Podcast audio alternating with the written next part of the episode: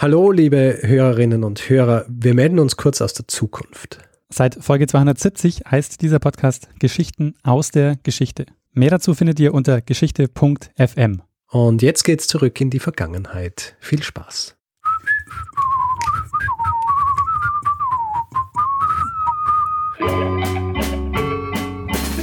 Lernen ein bisschen Geschichte. Lernen ein bisschen Geschichte, dann werden Sie sehen, der Reporter, wie das sich damals entwickelt hat wie das sich damals entwickelt hat. Hallo und herzlich willkommen bei Zeitsprung, Geschichten aus der Geschichte. Mein Name ist Daniel. Und mein Name ist Richard. Ja, und wir sind zwei Historiker und wir erzählen Woche für Woche eine Geschichte aus der Geschichte. Das heißt, der eine erzählt dem anderen immer eine Geschichte und derjenige, der die Geschichte erzählt bekommt, äh, weiß nicht, worum es in dieser Woche geht. Äh, Richard, wir machen das jetzt seit 234 Wochen. Wir sind bei Folge 235 angelangt. Ja. Und äh, weißt du noch, worüber wir letzte Woche gesprochen haben? Ja, ich weiß, äh, worüber wir gesprochen haben. Und zwar über die Geschichte eines Parfums, beziehungsweise die Geschichte mehrerer Parfums und wie sie, wie sie miteinander zusammenhängen und wie sie vielleicht auch nicht miteinander zusammenhängen. Sehr gut. Äh, zusammengefasst, Richard. Gibt es Feedback, auf das wir eingehen sollten? Ähm, Feedback zu dieser Folge? Oder, oder generell? Ja. Oder? Hm. Lass mich ähm, überlegen. Ähm, was, also so dezidiert zu Feedback, also zu Folgen, habe ich jetzt nichts im Kopf. Was allerdings so ein bisschen der Tenor ist in der letzten Woche, und ich meine, das ist ja jetzt überall sehr ähnlich. Die Leute sind viel zu Hause.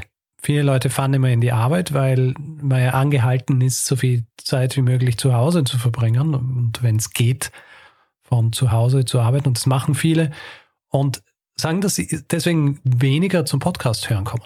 Naja, Commute-Zeiten sind ja dann doch die beliebtesten ja. Podcast-Zeiten gewesen. Ja, also wir, wir merken es ja jetzt noch nicht so in den Zahlen. Wir laden sich diese ja automatisch runter, etc. Was mir aber dann ähm, eingefallen ist, und weil für uns ist es ja, ist es nicht wahnsinnig problematisch, wenn Leute unseren Podcast nicht sofort hören. Unser Lebensunterhalt ist ja nicht der ist ja nicht der Podcast, aber. Sagen wir mal nicht primär der Podcast. Nicht, nicht primär der Podcast. Ich meine, es hält uns natürlich am Leben spirituell, ja, weil wir das immer machen können. Aber für andere ist es ähm, so und vor allem für viele Freischaffende und auch vor allem für viele freischaffende Künstlerinnen und Künstler, dass sie jetzt natürlich keine Möglichkeit haben, Geld einzunehmen, weil sie nicht auftreten können, was ja für viele, also im, in diesen Bereichen quasi ihre Einnahmequelle ist. Deswegen ähm, haben wir gedacht, machen wir einen kleinen Aufruf.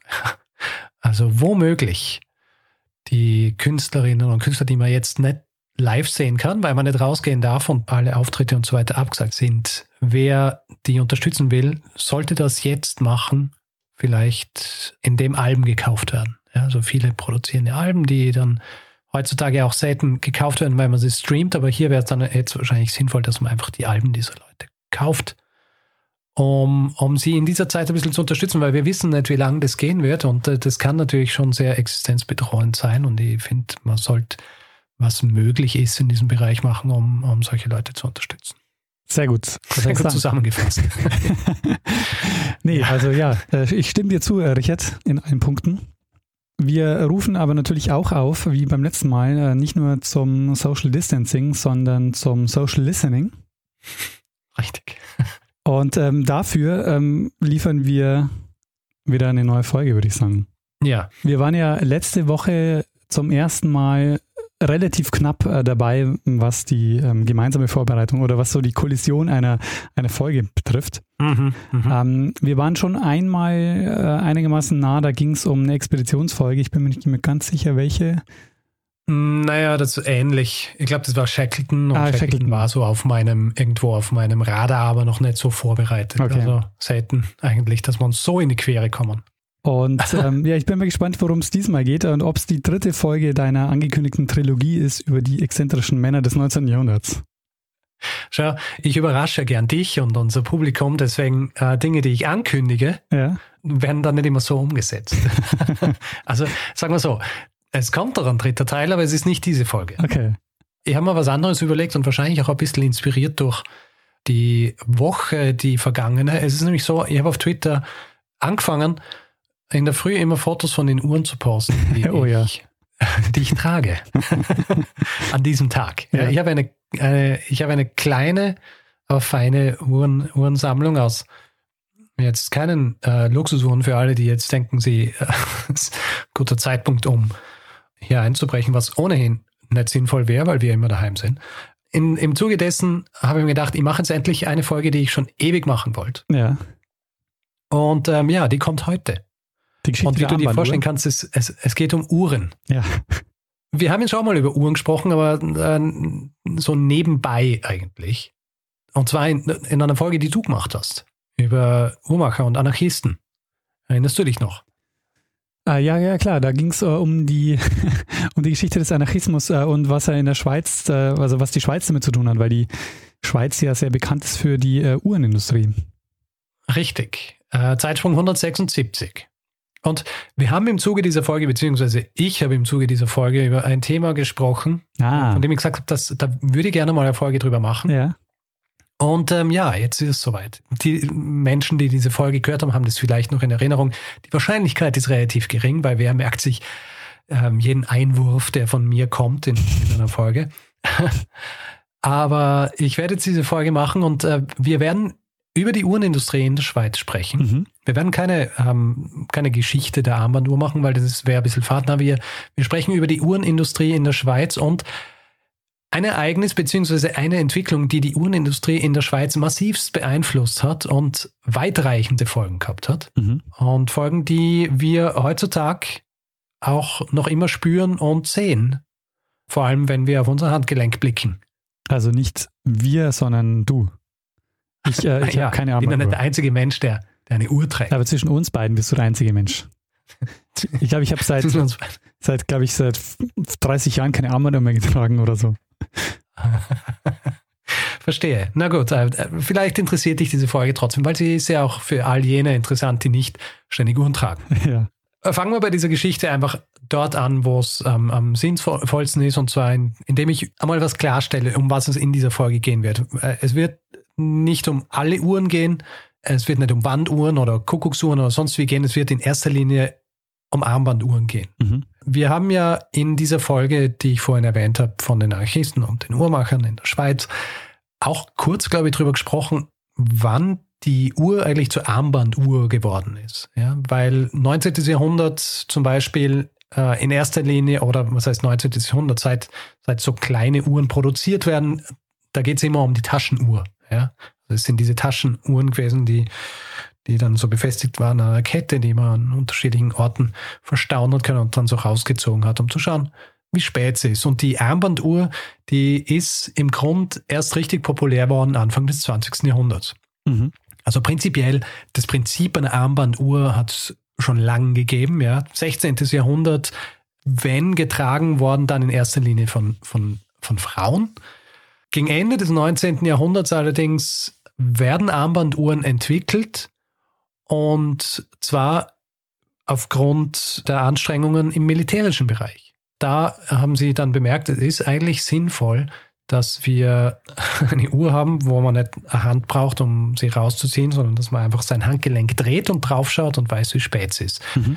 Zum ersten Mal wirklich zur Anwendung gekommen Ende des 19. Jahrhunderts von den Engländern im Zug des Burenkriegs in, in Südafrika, wo es einfach wichtig war, dass die Synchronisierung der Truppenbewegungen oder auch der Angriffe gut funktioniert, also dass alle Uhren gehabt haben, die gleich gestellt waren, wo sie nicht mehrere Hände gebraucht haben, um schnell draufzuschauen. Und deswegen haben sie angefangen, diese Taschenuhren einfach an Armbändern zu befestigen und auf, auf ihr Handgelenk zu schnallen. Ist äh, jetzt nicht wahnsinnig elegant gewesen, hat sich dann aber auch recht schnell geändert, weil dann Anfang des 20. Jahrhunderts Firmen angefangen haben, dezidiert Uhren zu produzieren, die fürs Handgelenk gedacht waren. Mhm. Einer der ersten Hersteller übrigens dafür ist ein gewisser Louis Cartier gewesen. Und eine der frühesten Firmen, die sich auf diese Armbanduhren spezialisiert hat, ist 1905 gegründet worden von einem gewissen Hans Wildorf, der nach England geht, wo er mit seinem Schwager eine Firma gründet und diese Firma nennen sie Rolex. Ah, also Cartier und Rolex waren wirklich die äh, ersten Armbandhersteller, Armbanduhrhersteller. es ist nicht auszuschließen, dass es auch andere gegeben hat, weil es natürlich ja schon andere Uhrenfirmen in der Schweiz gegeben hat, die schon lange Uhren äh, produziert haben, aber das sind welche der ersten und der bekanntesten. Der Erste Weltkrieg sorgt dann auch dafür, dass diese Armbanduhren weitere Verbreitung sehen, weil eben auch dort im Krieg zeitliche Präzision viel einfacher zu handhaben, wenn du, wenn du das Ding um dein Handgelenk geschnallt hast. Ähm, es ist dann auch so gewesen, dass ab 1917 schon das britische Kriegsministerium Armbanduhren an die Soldaten ausgegeben hat. Und ab diesem Zeitpunkt ist es dann auch so, dass die, die Armbanduhren, die werden dann zu den Standarduhren. Also es wird dann so ein Standardprodukt, die, die Taschenuhr, die wird zurückgedrängt und die Armbanduhr ist eigentlich das, was, was die Leute jetzt kaufen, wenn sie wissen wollen, wie spät es ist. Und sie werden weiterhin in erster Linie in der Schweiz produziert. Du fragst dich jetzt natürlich, hm, wir reden hier die ganze Zeit über Uhren und wir reden über Armbanduhren. Was für Uhren waren es eigentlich genau? Wie, wie haben die funktioniert? Ja, Ist das richtig? Fragst du dich das? Was äh, waren es eigentlich für Uhren? Also wie haben die funktioniert? Also was ah, gut, dass du fragst, Daniel, denn ich habe da was vorbereitet. also wenn wir jetzt hier von, von Uhren sprechen, dann sprechen wir von sogenannten mechanischen Uhren. Und diese mechanischen Uhren, die bestehen aus unterschiedlichen Baugruppen und ich würde sagen, einer der wichtigsten Teile dieser Baugruppe ist der Aufzug. Also der Aufzug sorgt dafür, dass die Uhr überhaupt laufen kann. Und bei diesem Aufziehen, was du da machst, ist, du spannst eine Zugfeder. Um es jetzt sehr vereinfacht auszudrücken, du spannst eine Zugfeder und diese Feder, die liefert dann die Energie, um dieses Uhrwerk überhaupt zum Laufen zu bringen, beziehungsweise laufen zu lassen. Das Aufziehen kann einerseits über den Handaufzug passieren, was, wie der Name schon sagt, bedeutet, dass du die Krone bei der Uhr einfach drehst, bis diese Feder wirklich äh, völlig gespannt ist. Nicht zu fest drehen, weil sonst kann es sein, dass du das äh, kaputt machst, aber halt so, bis du einen Widerstand spürst und dann hörst du auf zu drehen. Heutzutage ist es so, dass bei diesen Uhren der Handaufzug auch schon automatisch funktioniert. Und zwar hast du dann so einen, so Rotor drin und wenn du dich bewegst, dann sorgt dieser Rotor dafür, dass du damit auch gleichzeitig die Feder spannst. Das heißt, du kannst im Grund, äh, musst im Grund nie dieses Ding aufziehen, außer du hast sie längere Zeit mal liegen lassen, weil meistens ist es so, dass du mit dieser Feder 30 bis 40 Stunden oder so aufziehen kannst. Hm. Hast du so eine Art von Uhr? Ja. Ein Großteil meiner Uhren sind so. Aber darüber noch später vielleicht. Okay. vielleicht noch ein bisschen mehr über dieses Uhrwerk, dass diese Energie dann auch in der Feder bleibt und nicht sofort diese Feder sich entspannt und äh, die gesamte Energie sofort ans Uhrwerk abgibt. Dafür sorgt das sogenannte Gesperr. Und die Energie dieser Feder, die wird dann an ein Räderwerk weitergegeben. Und das sind eben die unterschiedlichen Räder, die dann äh, zum Beispiel Sekunden und Minuten und so, so weiter äh, laufen lassen. Ich will jetzt nicht ganz spezifisch werden, außer es gibt noch die sogenannte Hemmung. Und diese Hemmung, die sorgt dafür, dass sich diese, diese Zahnräder so weiter drehen, dass auch wirklich ähm, eine Stunde eine Stunde ist. Und damit das auch richtig präzise ist, gibt es die sogenannte Unruhe.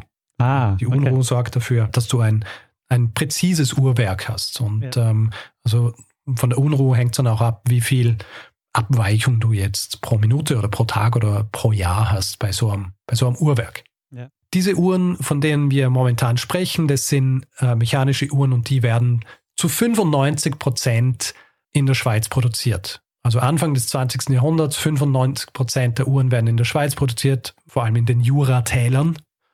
Es gibt zwar Konkurrenz in, in den USA und auch Frankreich, aber die ist relativ gering. Aber das war keine Fließbandarbeit, und, oder? Also man musste die schon wahrscheinlich händisch auch herstellen.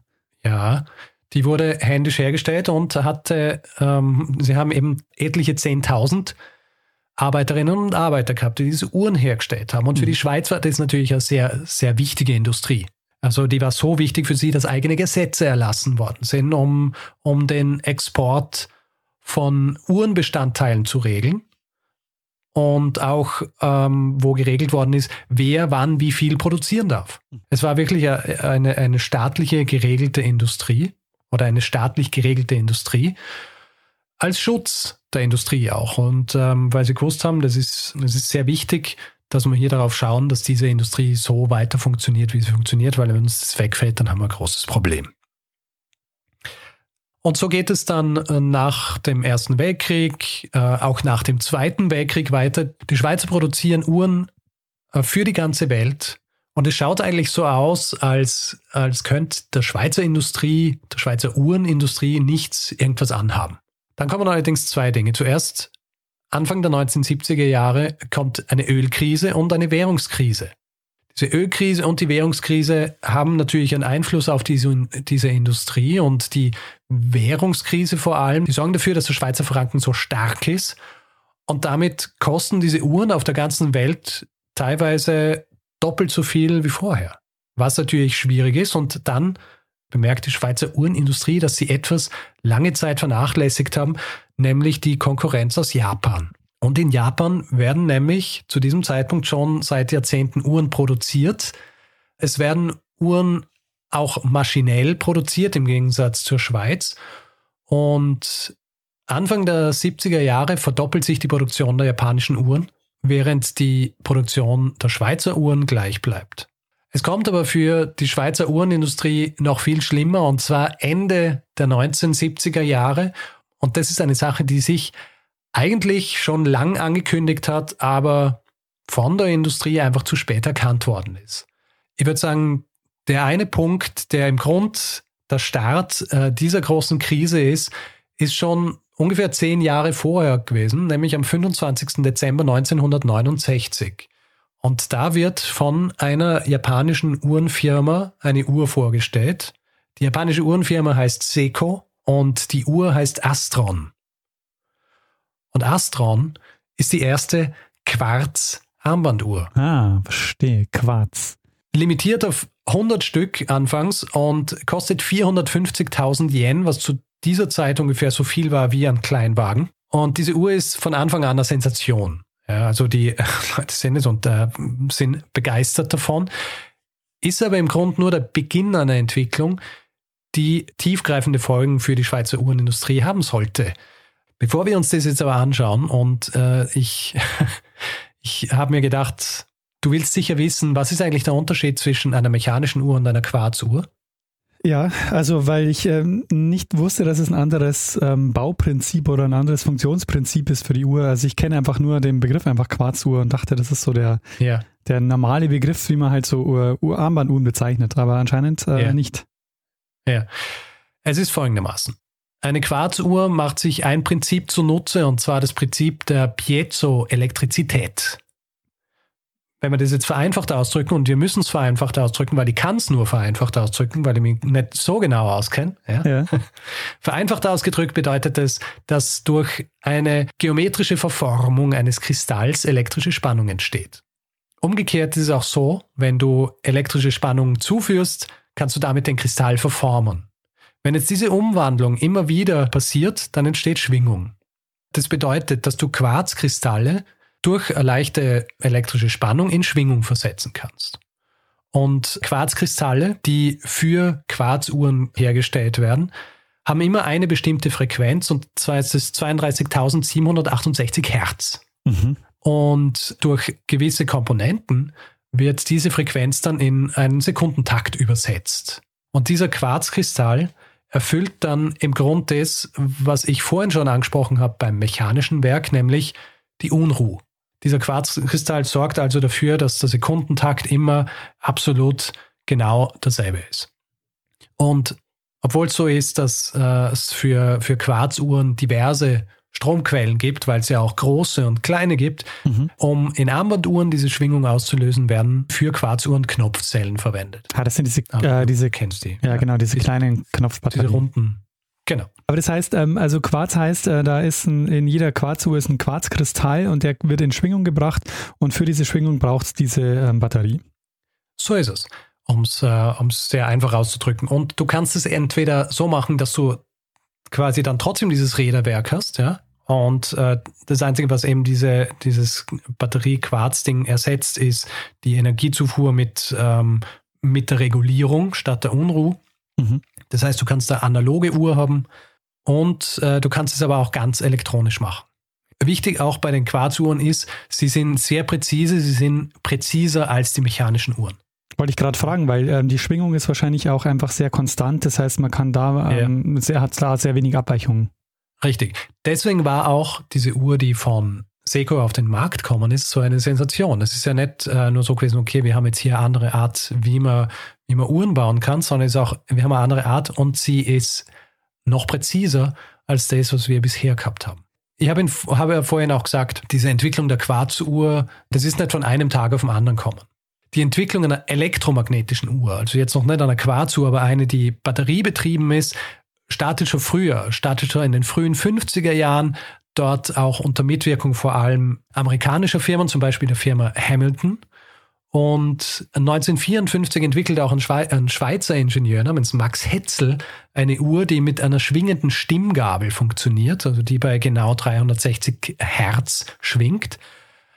Die wird dann als Akkutron Anfang der 1960er Jahre von äh, der Firma Bulova vertrieben. Die Entwicklung einer tatsächlichen Quarzuhr wird zu jener Zeit aber auch schon von unterschiedlichen Schweizer Uhrenfirmen verfolgt. Ja, also es ist nicht so, dass ihnen äh, das völlig fremd ist. Es gibt Firmen wie Patek Philippe, Piaget und Omega.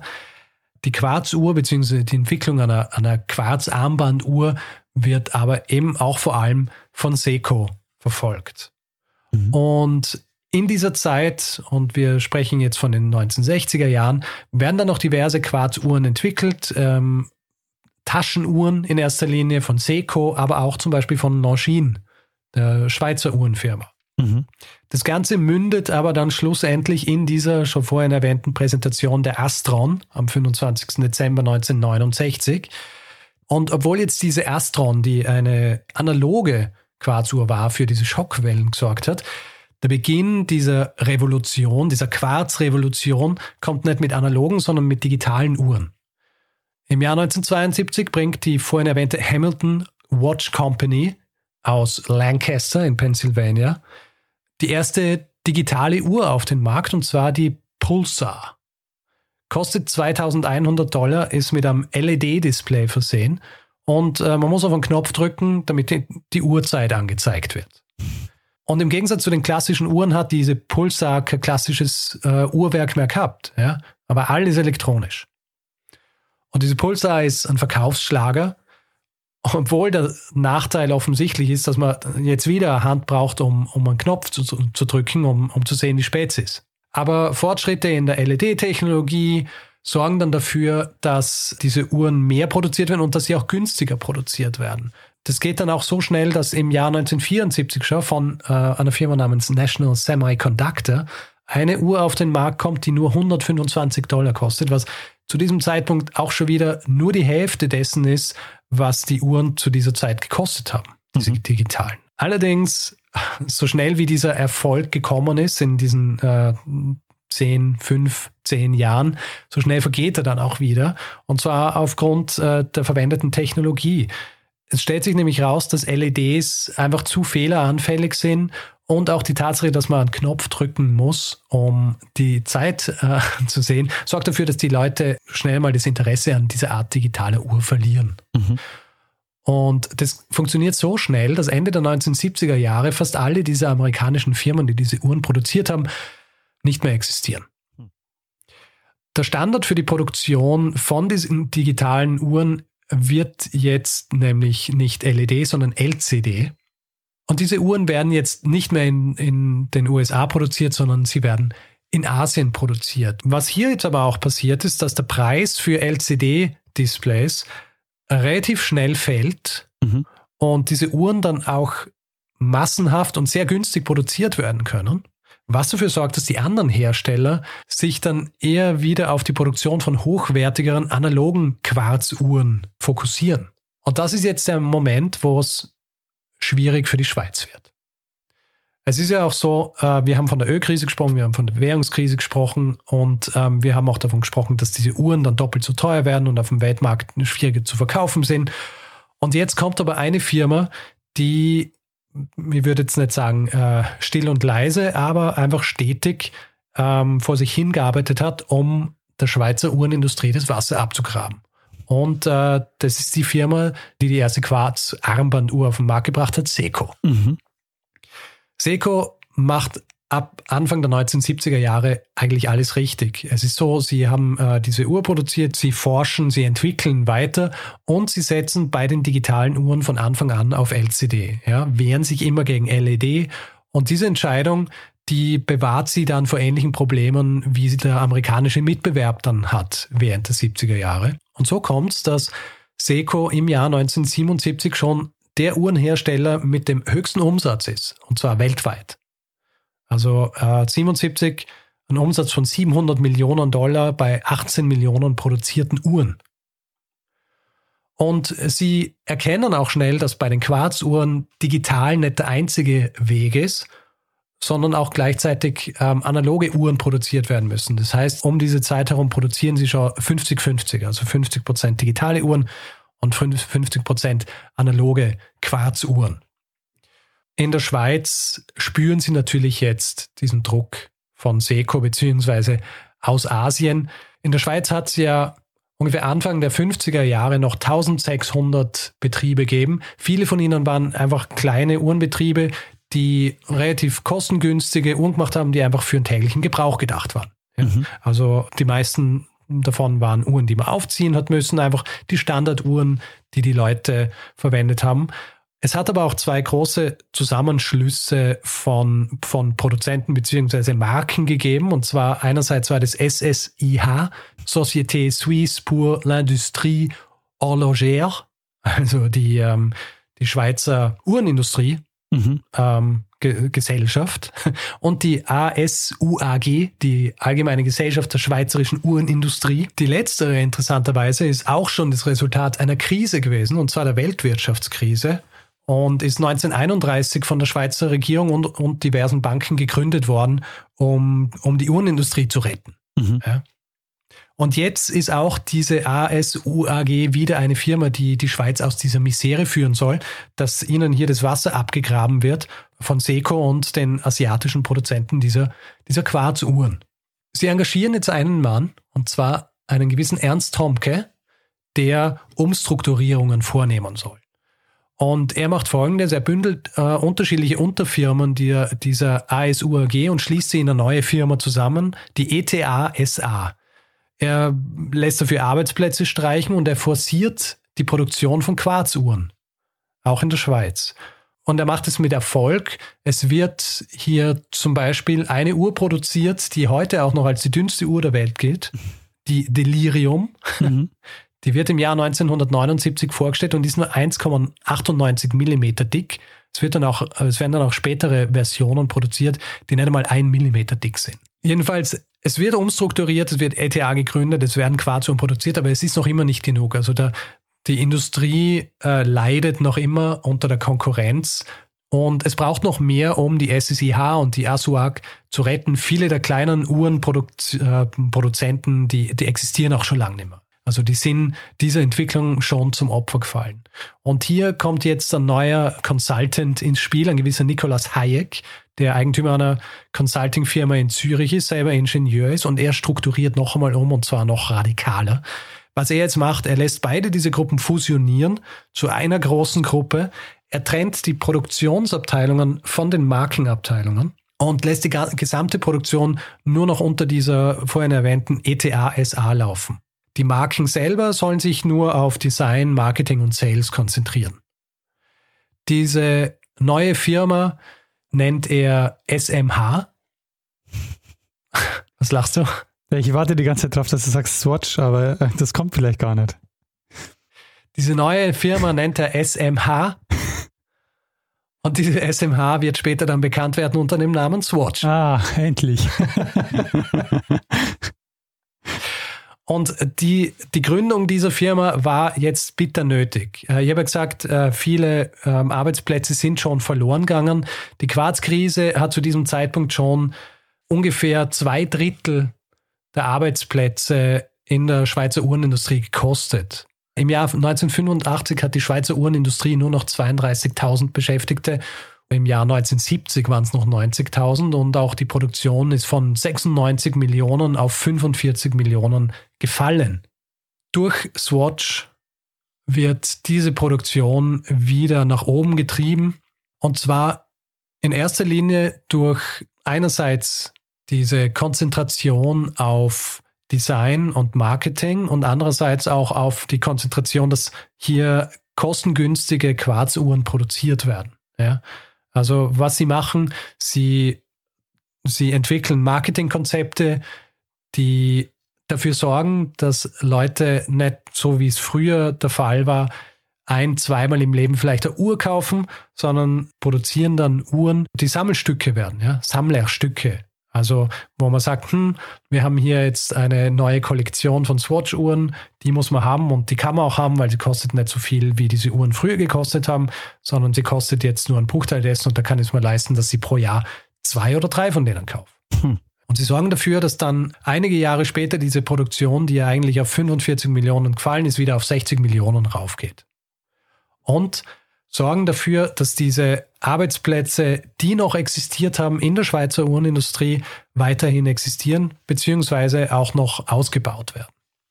Und interessanterweise ist es so, heutzutage, abgesehen davon, dass du Swatch hast, das ja eine, eine Marke ist, die, die wahnsinnig gut geht, ja, die überall ist. Jeder kennt Swatch, jeder hat wahrscheinlich schon mal das Swatch gehabt.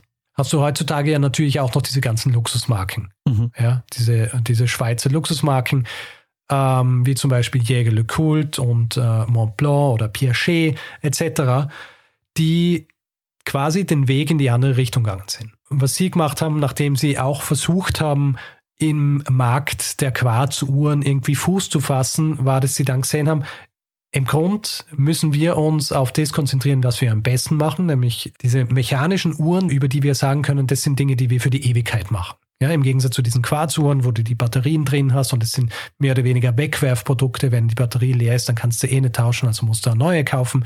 Wir produzieren diese Uhren, die für die Ewigkeit gedacht sind. Und was sie dann geschafft haben, war, dass sie nicht nur wertige Produkte gemacht haben, die man quasi zu diesem Preis, den sie wert sind, verkaufen kann, sondern sie haben geschafft, diese Marke so zu positionieren, dass die Leute irgendwann nicht mehr nur für für das Handwerk bezahlt haben, sondern dass sie für die Marke bezahlt haben. Und sobald du für eine Marke bezahlst, kann diese Marke natürlich viel mehr für das Produkt verlangen, als, als es eigentlich wert ist. Deswegen hast du heutzutage so Marken, die dann einfach Uhren für 25.000, 30.000, 100.000 Euro verkaufen, weil es möglich ist. Und das ist der Bereich der Uhrenindustrie, der so wahnsinnig sympathisch ist. ja, der ist, äh, naja, äh, ich meine, die Uhren an sich äh, sind ja nicht unsympathisch. Meistens äh, geht es ja darum, wer diese Uhren dann kauft. Ja, weil es halt ähm, so zu einem Statussymbol ähm, wird. Und da finde ich, äh, ist diese, und das sieht man auch immer an diesen, an diesen Werbungen und so, das, ist, äh, das finde ich sehr unangenehm. Also eine Uhr, eine Uhr, die irgendwie, keine Ahnung, ja. einen fünf oder einen sechs, äh, einen sechsstelligen Betrag kostet, das ist absurd. Ja, natürlich ist absurd, aber es ist halt bei jeder Marke so, die es geschafft hat, den Leuten gewisse, gewisse Dinge zu verkaufen, beziehungsweise in ihrem, in ihrem Kopf festzusetzen, was es bedeutet, wenn sie, wenn sie diese Marke besitzen. Ich ja, meine, klar, vom ja. niedrigen Niveau haben wir das ja bei Apple auch. Ja? ja. Wo Hardware, die nicht so viel wert ist, äh, für mehr verkauft werden kann, weil weil einfach gewisse Dinge damit assoziiert werden und deswegen zahlen die Leute eben auch gern mehr dafür. Interessant bei dieser ganzen Geschichte ist natürlich auch, dass Swatch nicht nur Swatch ist, also diese Uhren, die wir als Swatch kennen, sondern es ist ja eigentlich auch die Swatch-Gruppe und diese Swatch-Gruppe besitzt einen Großteil dieser Luxusuhrenfirmen, von denen wir immer denken, okay, die sind, die stehen für sich und sind quasi die Antipode zu den günstigen Quarzuhren. Zum Beispiel Omega, Tissot, Hamilton, von denen ich vorher gesprochen habe, diese amerikanische Firma, die sind auch gekauft worden von der Swatch-Gruppe. Breguet, Certina, Longines gehören alle zur Swatch-Gruppe. Und ETA, von dem ich vorher gesprochen habe, die, ähm, die Firma, die gegründet wird, wo die ganze Produktion der Swatch-Gruppe reinfließt. ETA produziert ein eigenes Uhrwerk und dieses Uhrwerk wird auch in etlichen anderen dieser Luxusmarken verwendet. Also Tag Heuer zum Beispiel, das jetzt nicht klassische Luxusmarke ist, sondern eher so im unteren Segment der teuren Uhren Hublot, IWC, Jägerle Kult verwenden alle teilweise ETA-Uhrwerke, mhm. die eigentlich von Swatch produziert werden. Damit bin ich fast fertig mit meiner Geschichte über die, über die Quarzkrise und die Auswirkungen für die Schweizer Uhrenindustrie. Schweizer Uhrenindustrie. Nur noch abschließend, was das für ein Einschnitt tatsächlich war für die Schweizer Uhrenindustrie. Anfang der 70er Jahre hat die Schweizer Uhrenindustrie ungefähr 90.000 Arbeitsplätze. 1988 äh, sind es dann nur noch 28.000 und äh, Anfang der 70er Jahre sind es noch 1600 Unternehmen, die Uhren produzieren. Ende der 80er Jahre sind es nur noch 600. Mhm. Ja, und das war meine kleine Geschichte der Quarzkrise, wie sie gern von der Schweizer Uhrenindustrie genannt wird. Rest der Welt spricht gern über die Quarzrevolution, weil es äh, natürlich in erster Linie auch eine Revolution in der, in der Herstellung von Uhren war und auch in der Art und Weise, wie Leute Uhren tragen und wie Leute Uhren kaufen. Je günstiger Uhren produziert werden können, desto mehr Leute können Uhren tragen, was ja generell nicht schlecht ist. Heutzutage ist natürlich was anderes, weil Leute immer weniger Uhren tragen, weil sie ihre Handys haben. Ja, oder jetzt halt äh, Smartwatches tragen. Oder auch Smartwatches. Äh, das wird dann eine, eine eigene Episode. Das war dann die Smartwatch-Krise der äh, die Schweiz. Smartwatch-Krise. Ja, äh, gibt's auch. Ja. Ja, Richard, ähm, sehr spannende Folge und wie soll ich sagen, es ist ja ähm, in gewisser Weise ähm, ja nicht nur auf die Uhrenindustrie beschränkt, aber ähm, mich hat dieses, dieses Beispiel der, der Quarzkrise jetzt erinnert an so eine Industrie, die eine Technologie verschläft und äh, einfach ähm, zugucken muss, wie der Markt, äh, den sie hat, halt völlig disruptiert wird. Und äh, das ist ja was, was, ähm, was sehr häufig passiert, wenn, wenn ein Player ganz groß ist, dass sie einfach lange, einfach viel zu lange warten, bis, äh, bis der Markt wieder abgemischt ist. So ist es eben auch bei der Schweizer Uhrenindustrie gewesen, vor allem, weil es im Grund eine geschützte Industrie war. Mhm. Ja. Also die ist von der, von der Schweizer Regierung mit Gesetzen etc., Geld und, und all diesen Dingen beschützt worden es ist so richtig, äh, richtige Innovationen waren ja nicht wirklich nötig, weil wenn du 95 Prozent des Marktes beherrschst, ja, äh, was willst du groß ähm, in, in andere Innovationen investieren? Und deswegen haben sie zum Beispiel auch dann in den 70er Jahren an Geräten und Maschinen gearbeitet, die einfach, die einfach uralt waren, weil es nicht nötig war. Also dieses Prinzip, dieses, das mechanische das mechanische Uhrwerk, das, ähm, das hat sich einfach in den, in den letzten 200 Jahren davor nicht verändert. Und ähm, hast ja auch nicht verändern müssen, weil es, weil es gut funktioniert hat. Und dann kommt halt plötzlich, ähm, also nicht plötzlich, aber dann kommt halt so eine Technologie und sie wird, sie wird von jemand anderem perfektioniert und dann, dann hast du halt ein großes Problem. Ja, und dann geht's halt auch, äh, oder dann kann es halt auch recht schnell gehen. Also das ähm, haben die dann in der Quarzkrise ja auch erlebt und das ist ja auch was, was, keine Ahnung, gegenwärtig die Autoindustrie auch erlebt.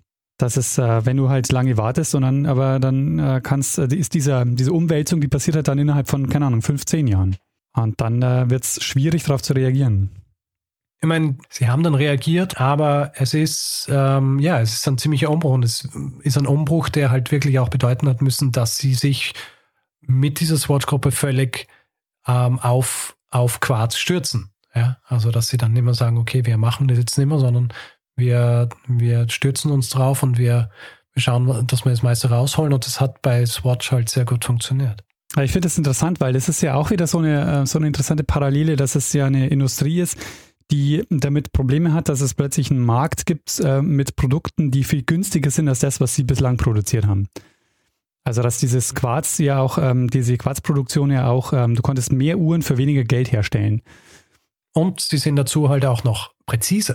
Ja, also, also warum sollte man sich eine Uhr kaufen, die, die weniger präzise ist, aber viel teurer ist, ähm, wenn der einzige Nachteil ist, dass sie alle drei, vier Jahre mal eine Knopfzelle für fünf Euro kaufen muss. Ja. Ich meine, man muss dazu natürlich äh, sagen, in der Anfangszeit der Quarzuhren war es so, dass sich natürlich auch die Technologie, was jetzt diese Batterien angeht, verändert hat.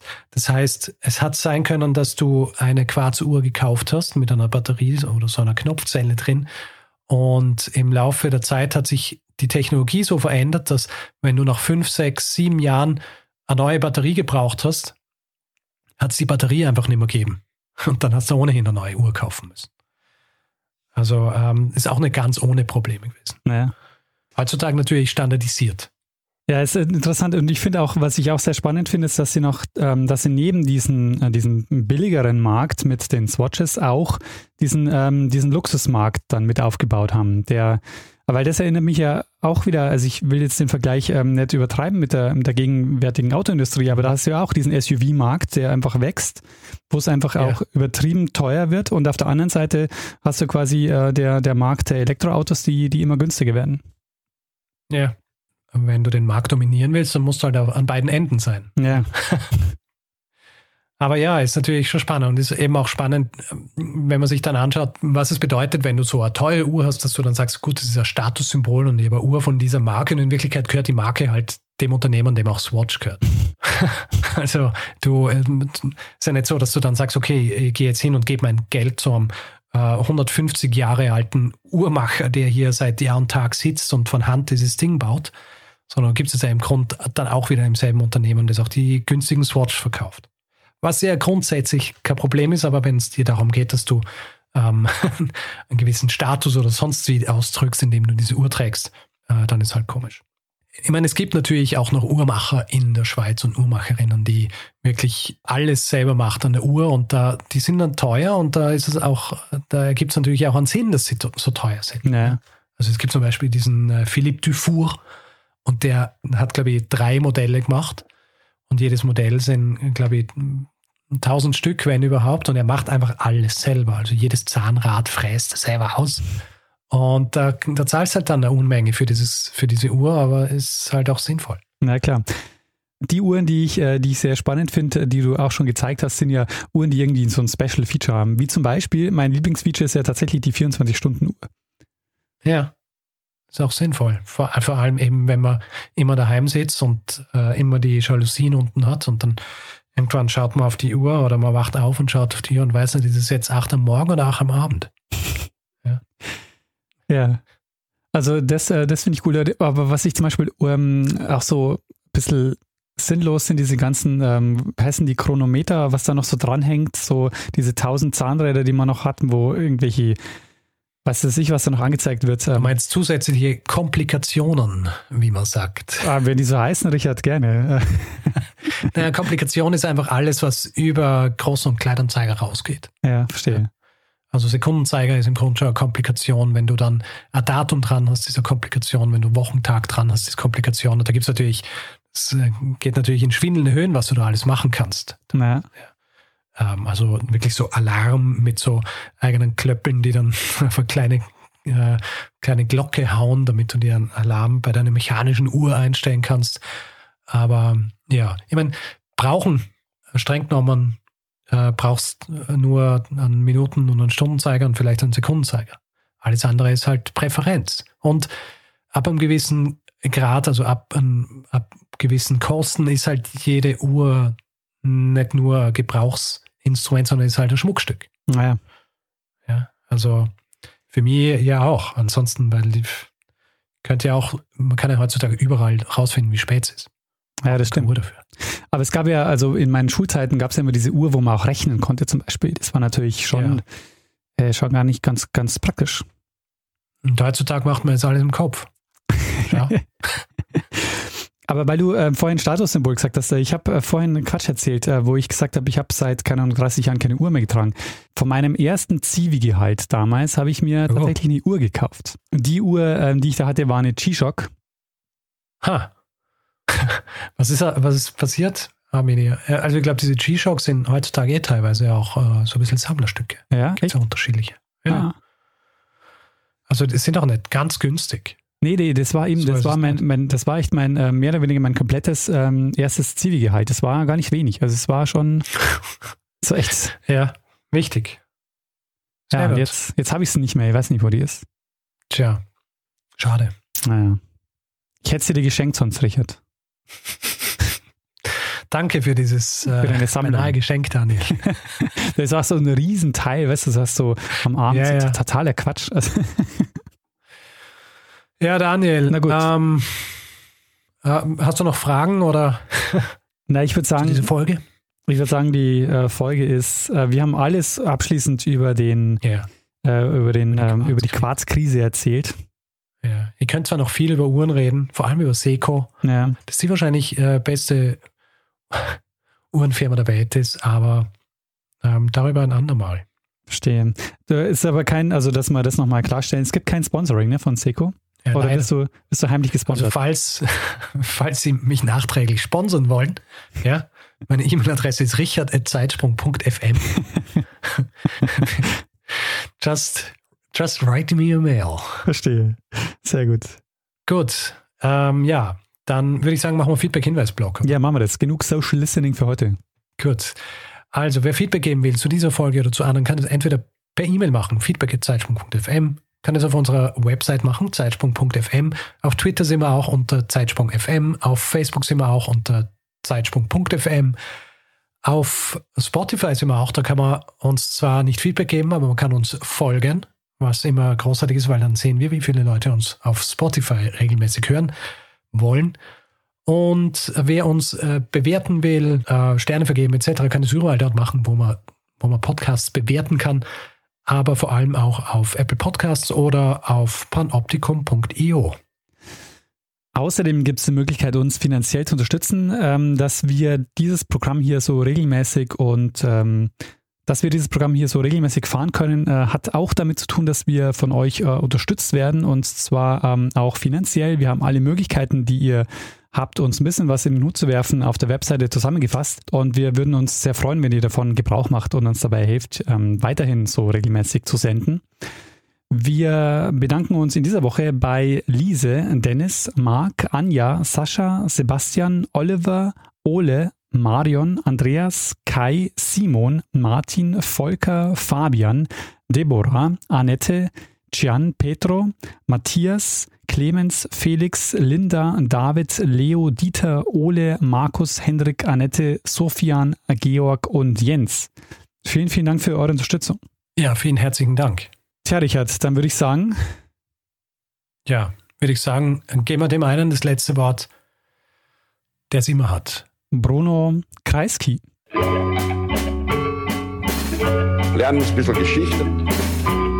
Lernen ein bisschen Geschichte, dann werden Sie sehen, der Reporter, wie das sich damals entwickelt hat. Wie das sich damals entwickelt hat. Äh, diese Uhren-Challenge, die du da machst, mit jedem Tag äh, deine, ja. Uhr, äh, wie, wie lange geht denn das noch? Also wie viele Uhren? Ja, nicht wahnsinnig lang, so viele Uhren. okay. also wir werden ähm, nächste Woche vielleicht noch, ja, nächste Woche geht sich noch aus. Ähm, morgen mache ich wahrscheinlich nicht, weil morgen habe ich, hab ich mal freigenommen. Ja, in der Arbeit. Um zu Hause zu sitzen. Richtig. Ähm, achso, ich kann nicht morgen sagen, weil morgen wäre für die Leute, die es jetzt hören, Donnerstag, aber es ist eigentlich Montag. Egal. Das ist ähm, jetzt verwirrend. Lass es drin, ja. Nachdem es um Zeit geht, ist es genau. vielleicht eh sinnvoll. Äh, da, für die allgemeine Verwirrung, ja.